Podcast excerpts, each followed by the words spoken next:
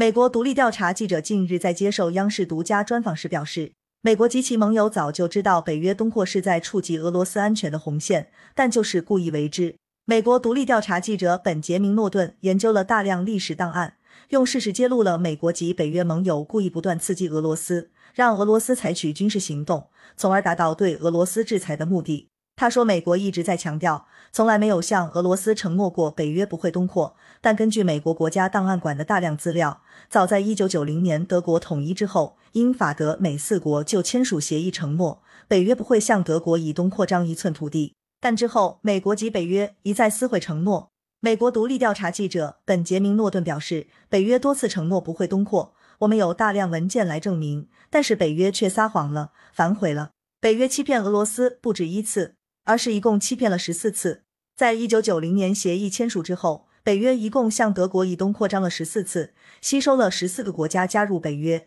对于当前的乌克兰局势，本杰明表示，这并不是一场由俄罗斯入侵乌克兰引起的战争，而是一场早在二零一四年就由美国策划挑起的战争。在美国的煽动下，乌克兰当时的政府被推翻，美国还扶持了亲西方的新政府上台。美国独立调查记者本杰明·诺顿说。我们还有一则当时的通话记录，来自美国前政府高官维多利亚·纽兰。通话中显示，纽兰亲自挑选了当时二零一四年美国支持的政变之后要新上台的乌克兰新政府高官。这一场政府变革也引发乌克兰内战，整个国家经受暴力冲突和动荡，也造成了乌克兰东部顿巴斯地区的分裂。本杰明·诺顿还表示。北约让乌克兰这个俄罗斯的邻国部署了几十亿美元的武器和军事装备，对俄罗斯形成包围之势，对俄罗斯国家安全造成巨大威胁。因此，目前乌克兰境内的混乱局势，民众遭受的战争疾苦，背后的根源是美国以及北约。